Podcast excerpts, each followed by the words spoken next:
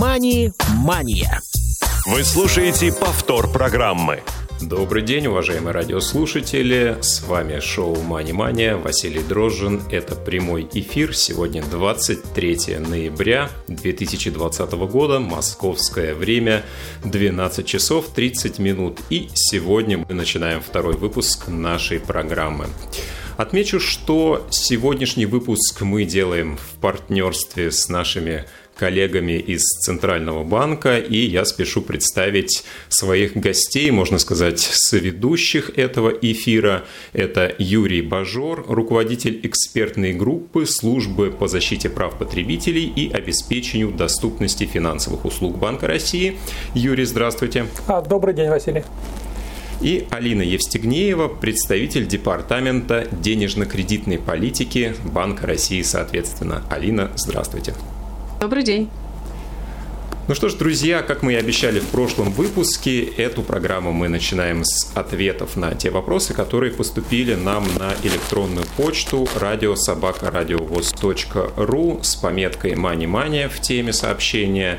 Такие вопросы были, и, наверное, как раз к ним мы сейчас вместе с Юрием и перейдем.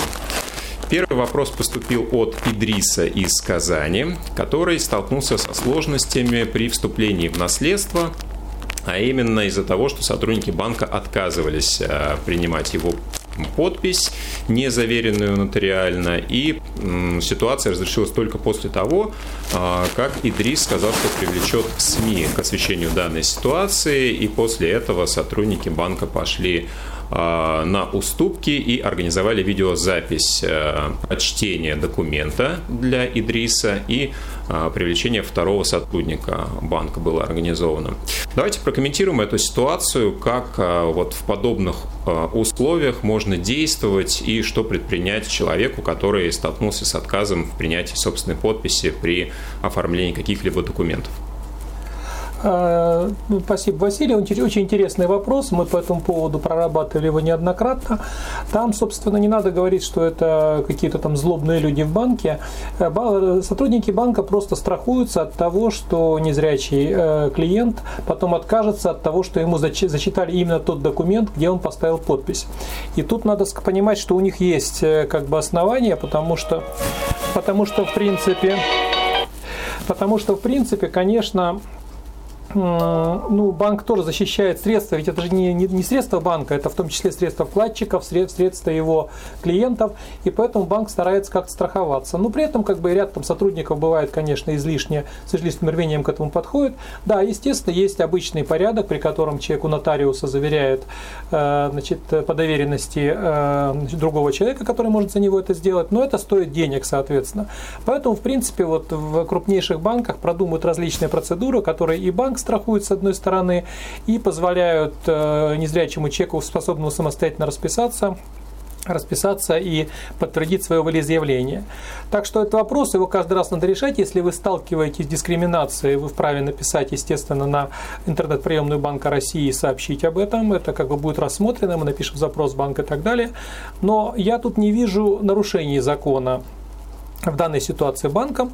Банк просто, ну, может быть, излишне, так сказать, э, излишне строго отнесся к э, вопросу снижения рисков. Поэтому надо обсуждать, надо договариваться. У многих банков, в том числе у крупнейших, есть э, возможность, э, сейчас уже продуманы процедуры ну, решения вот такого рода вопросов, в том числе вот то, о чем говорит Идрис из Казани. Да, кроме этого, сейчас находится на этапе обсуждение, ну, фактически это э, значит, нулевое чтение, так сказать, ну, направление в... Э, мы уже обсудили несколько вариантов. Это законопроект о том, чтобы использовать биометрию для людей, которые не могут самостоятельно расписаться или испытывают сложности, использовать биометрические данные из единой метрической системы для подтверждения волеизъявления. Я думаю, когда этот законопроект уже дойдет до Государственной Думы, будет туда внесен, то это тоже будет достаточно ну, продвижение в направлении доступности. Пожалуй, так. Угу. Спасибо. А, следующий вопрос поступил из Санкт-Петербурга. Дмитрий Самохвалов спрашивает, а, он столкнулся со сложностями при открытии расчетного счета для ООО. Также было ему отказано в открытии этого счета из-за инвалидности по зрению. Эта а, история была в 2018 году. Ну, давайте также прокомментируем, что можно делать в таких обстоятельствах. Я, я знаю о том, что в так сказать, крупнейших банках данном в крупнейшем банке эта проблема решена. То есть есть там, в принципе, предприниматель с инвалидностью может открыть счет и отказывать ему не должны. Опять же, если вы встречаете отказ и вы усматриваете в этом дискриминацию, пожалуйста, пишите жалобы в интернет-приемную, будем рассматривать конкретные случаи с конкретным банком. Да, и заключительный вопрос от Алексея, а, которому банк обещал, а, видимо, на этапе оформления договора кредита снизить в будущем ставку, и когда уже Алексей завел об этом речь, банк отказался это делать. Что Алексею и тем, кто в такой же ситуации оказался, можно предпринять а, для того, чтобы все-таки попробовать эту ставку снизить? А, безусловно, сейчас на рынке много услуг рефинансирования. Рефинансирование – это банковская услуга, которая позволяет взять новый кредит, чтобы погасить кредит, который уже есть. Рефинансируют, ну, как правило, естественно, под меньшую процентную ставку, чтобы снизить ежемесячные выплаты. Вот. Или э, есть ситуации, при которых кредит берется на аналогичную ставку, но на больший срок. Например, это в целях приведения ежемесячных платежей к посильному размеру. Э, значит, э, обычно более реальные шансы рефинансирования бывают не только в своем банке. Ему это не очень выгодно, чтобы как бы, э, ну, фактически он теряет при этом доход. Вот. Тем более клиент здесь и исправно платит. Но в другом банке таких предложений много. Поэтому э, вы обращайтесь тогда, обратите, обсудите со своим банком, если они не согласны реструктуризировать кредит и, соответственно, рефинан, ну, рефинансировать его на, на новый срок и так далее, то обратитесь в другие банки, изучите предложения разных банков, но не забудьте удостовериться, что у них есть лицензия на работу с частными лицами, и, э, безусловно, это очень важно, ни в коем случае нельзя соглашаться на всякие там предложения, которые по телефону, по интернету, там рефинансируем ваш кредит, там легко и так далее, и так далее. Вот. Это вот обычно в таких, под такими звонками могут скрываться мошенники, которые могут вас потом там обмануть, украсть ваши деньги. То есть обращайтесь в банки, изучите в интернете предложения, и я думаю, что у вас достаточно серьезные, э, серьезные шансы рефинансировать ипотеку под более низкий процент. Ну, только надо как бы найти эту ситуацию на рынке рынке. Да, но надо еще иметь в виду, что если э, там могут возникнуть расходы на регистрацию новой ипотеки, это госпошлина. Это тоже надо учитывать, когда вы будете этот вопрос просчитывать. То есть изучите предложение, примите взвешенное решение и, так сказать, успехов вам в снижении долговой нагрузки. Спасибо. Спасибо вам, спасибо радиослушателям, которые а, присылали вопросы нам на электронную почту. Напоминаю, что вы можете это делать, отправляв, отправив ваши а, вопросы, описание ваших ситуаций по адресу радиособакарадиовоз.ру с пометкой «Мани-мания» в теме сообщения. Можете писать как латинскими, так и русскими символами. Все дойдет, все к нам придет. Ну и сегодня, уважаемые слушатели, вы также можете писать, звонить нам в прямой эфир по телефону 8 800 800 700 ровно 1645. Звонок из любого региона России бесплатный. skype radio.voz к вашим услугам также. Ну и если вы хотите написать нам сообщение WhatsApp и SMS, то, пожалуйста, вы можете это сделать по номеру 8 903 707 26 71. Как и обещали в прошлом выпуске, сегодня у нас разговор о деньгах. О деньгах, наверное, самом фундаментальном понятии в финансах, с чего мы, собственно, и начнем наверное, немножко поговорим про историю возникновения денег, но сначала, конечно, дадим определение. Вот мне понравилось определение, которое предлагается большой российской энциклопедией. Деньги – это специфический товар максимальной ликвидности, который обладает несколькими э, свойствами, являющимися их сущностью. То есть вот э, более туманного определения, мне кажется, придумать было сложно, обладающие несколькими свойствами, которые являются их сущностью.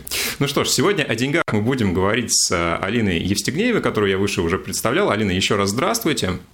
Еще раз добрый день. Да, скажите, вот на ваш взгляд, какое определение все-таки на, может быть, бытовом уровне, на максимально понятном для большинства населения может описать деньги сегодня, ну вот с вашей точки зрения? Ну, на самом деле, то определение, которое вы дали, оно совершенно корректное. Может быть, оно непонятно, но, в общем-то, суть его довольно простая и понятна. Деньги – это то, чем мы можем расплатиться за те товары и услуги, которые нам в жизни нужны. Собственно, если мы посмотрим на историю возникновения денег, то прежде всего это были, конечно, какие-либо товары. Представьте, что вот каждый из вас трудится, производит какой-то продукт в экономике, например, там, я пеку хлеб, и мне нужно купить сапоги. Вот что мне делать? В этой ситуации мне нужно там сколько-то понять, сколько буханок хлеба мне нужно отнести сапожнику, чтобы получить сапоги. Таким образом, изначальная природа э, всех денег – это вот мера стоимости, и это товары, которые мы можем менять на другие товары.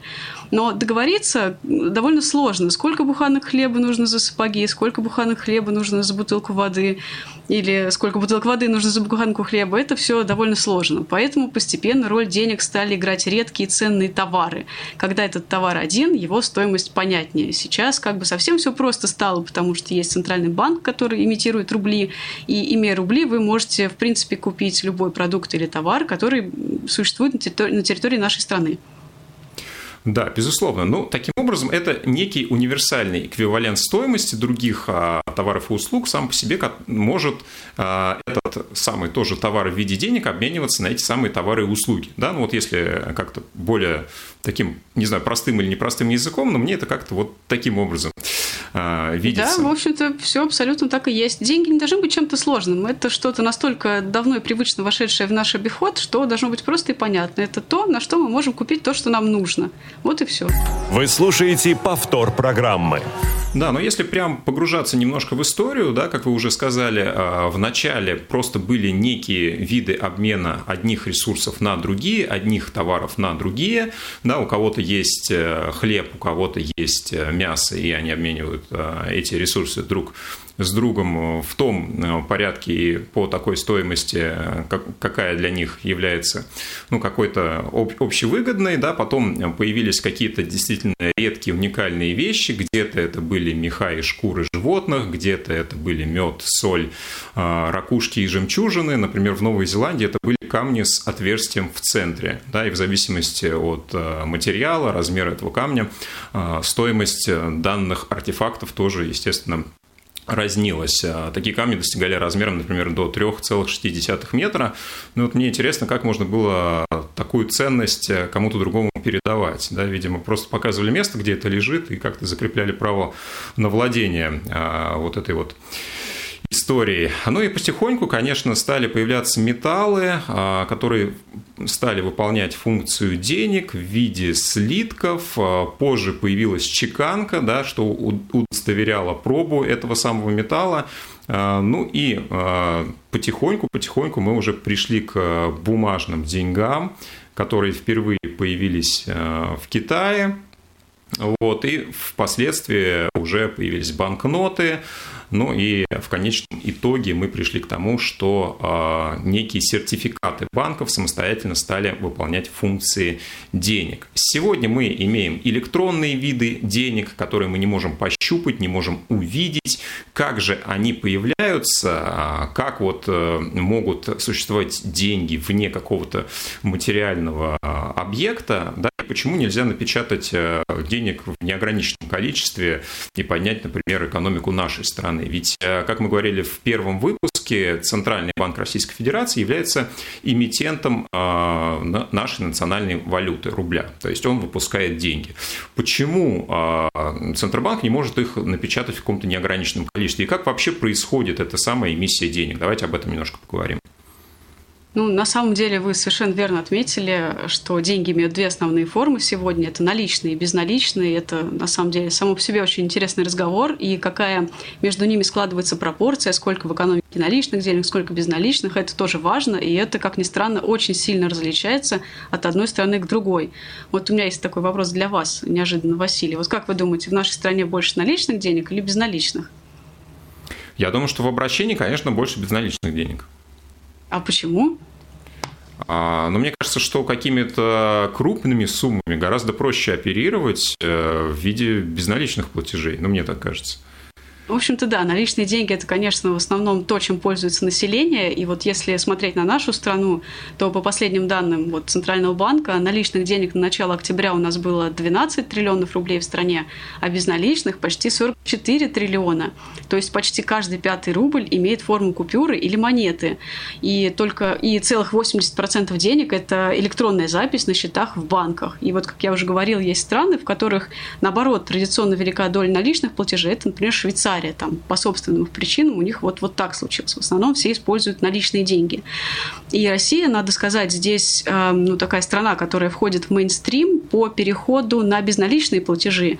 У нас э, ну, довольно популярно это становится, и с каждым годом все больше и больше людей, и тем более компаний, переходят именно на безналичные деньги. И вот по данным такой известной компании, как Boston Consulting Group, Россия даже опережает многие страны по скорости перехода на безналичные платежи. И вот в 2020 году ситуация с коронавирусом, когда многие были вынуждены остаться дома и вот расплачиваться как-то онлайн, эта ситуация, естественно, этот переход к безналу, он только э, увеличился. И вот отвечая на ваш вопрос, откуда вообще берутся деньги, здесь надо понимать, что мы отдельно говорим про то, откуда берется вообще наличная масса денег, это купюры и монеты, и э, как появляются безналичные деньги, это вот записи на электронных счетах. Здесь очень важно, что современная экономика работает таким э, хорошим образом, что, в принципе, ни для кого из нас не проблема перевести деньги из одной формы в другую, в зависимости от того, какие там потребительские задачи или сберегательные задачи перед нами нами стоят. А, в целом, эм, как бы центральный банк э, здесь выполняет довольно техническую функцию по обслуживанию экономики деньгами. Мы как бы должны обеспечить такое количество денежной массы и наличной, и безналичной, э, которое требуется экономике. Эм, таким образом, на самом деле, ну, центральный банк э, ну, всего лишь агент экономики в этом процессе. Здесь главное – это понять, сколько экономике нужно денег, и потом уже центральный банк определяет, сколько их, соответственно, нужно произвести в электронном электронной или э, в наличной форме. Определяется это, в общем-то, э, так, когда компании нужны кредиты, нужны какие-то средства, когда люди получают зарплаты. Э, таким образом, экономические агенты обращаются к банку, банки обращаются к центральному банку, и так в экономике создаются деньги. Когда экономика расширяется, появляется больше производств, компании больше инвестируют, нанимают больше людей на работу, тогда экономика расширяется, ее объем становится больше, и в экономике, соответственно, автоматически становится больше денег. Как бы это определяет сама экономика, весь этот объем э, наличных и безналичных средств. Центральный банк просто вот обеспечивает это записью на счетах банков или наличными средствами, если банки предъявляют соответствующий спрос.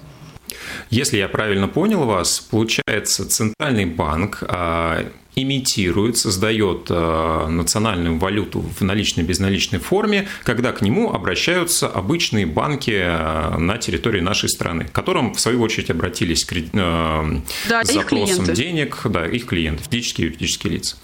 Да, То есть, это, в принципе, если, если банки не обращаются, то ЦБ сам ничего не печатает.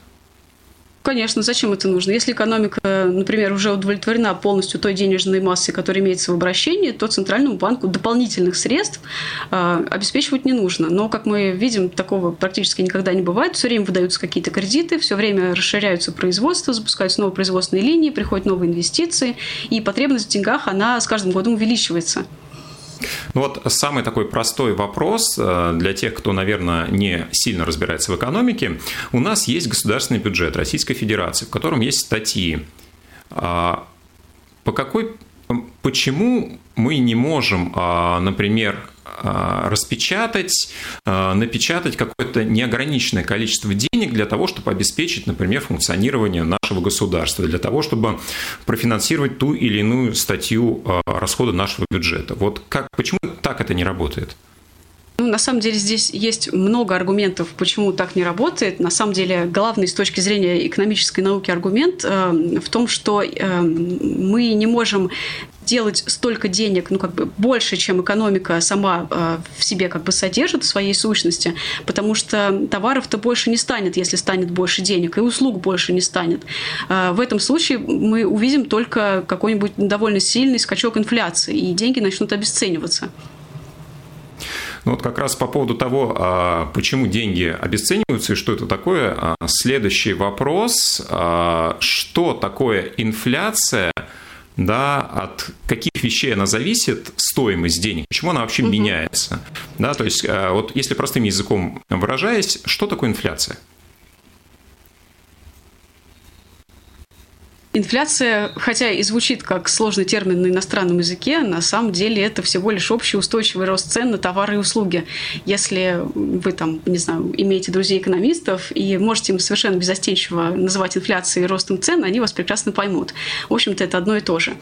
А, инфляцию измеряют по большому перечню товаров и услуг, которые регулярно покупают люди. В России это делает Росстат. Это корзина более чем из 500 товаров и услуг а, причин инфляции на самом деле несколько. Есть совершенно очевидные причины, откуда она берется, и есть такая одна секретная причина, о которой многие не догадываются, может быть, стоило бы о ней поподробнее поговорить. Вот э, в рыночной экономике, как вы знаете, все определяется спросом и предложением. Ну, соответственно, первая логичная причина – инфляция может вырасти из увеличения спроса при неизменном предложении. Например, э, вот когда у нас мобильные телефоны только входили в обиход, э, они были, ну, спрос на них был довольно высокий, а, но а, это все только начиналось, еще не было производственных мощностей, не было там столько вышек операторов сотовой связи, поэтому цены были высокие.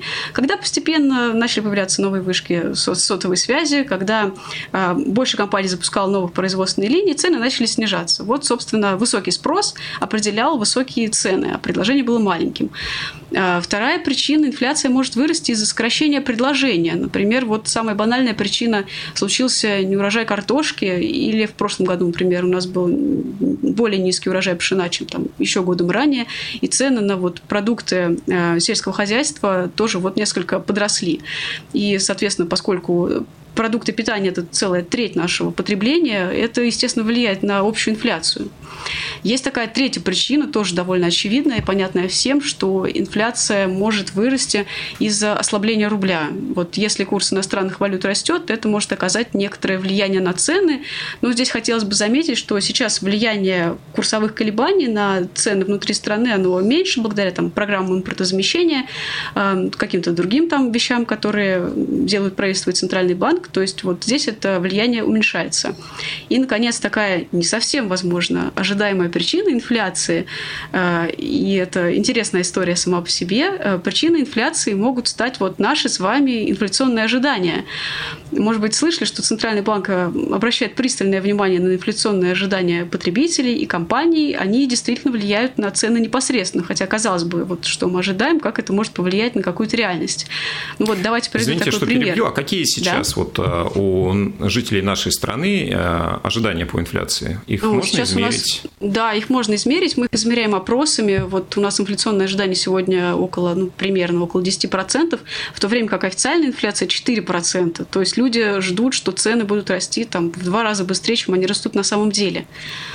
Ну вот хотелось бы просто привести пример, как это работает, почему это действительно влияет на инфляцию. Вот, например, если у нас сейчас Василий вдруг объявит, что зеленый горошек в банках очень сильно подражает, а вот скоро Новый год, мы все будем крошить оливье, мы побежим в магазин и покупать этот э, впрок зеленый горошек. В магазинах опустеют полки, зайдет какой-нибудь журналист в магазин, увидит пустые полки без зеленого горошка, напишет об этом статью. Еще больше людей узнают о том, что оказывается у нас дефицит зеленого горошка. Торговые сети срочно дадут запрос производителям, производителям, а производители, им придется, опять же, э, увеличивать инвестиции, наращивать производственные мощности, скупать сырье. Они это в один момент сделать не могут. Таким образом, им придется э, повышать цены на вот ту продукцию, которая у нас сейчас есть у них в наличии, и поставлять торговым сетям этот зеленый горошек по новым ценам. Вот. И в итоге цены на зеленый горошек просто из-за наших ожиданий действительно пойдут вверх. И виной тому вот неосторожное сообщение Василия, может быть. Да, действительно, а, Алина, очень интересная тема. К сожалению, мы практически исчерпали лимит э, сегодняшнего эфира. Спасибо вам, что нашли возможность поучаствовать в сегодняшней программе. Надеюсь, что немножко мы раскрыли тему а, сущности денег и их возникновения для нашей аудитории.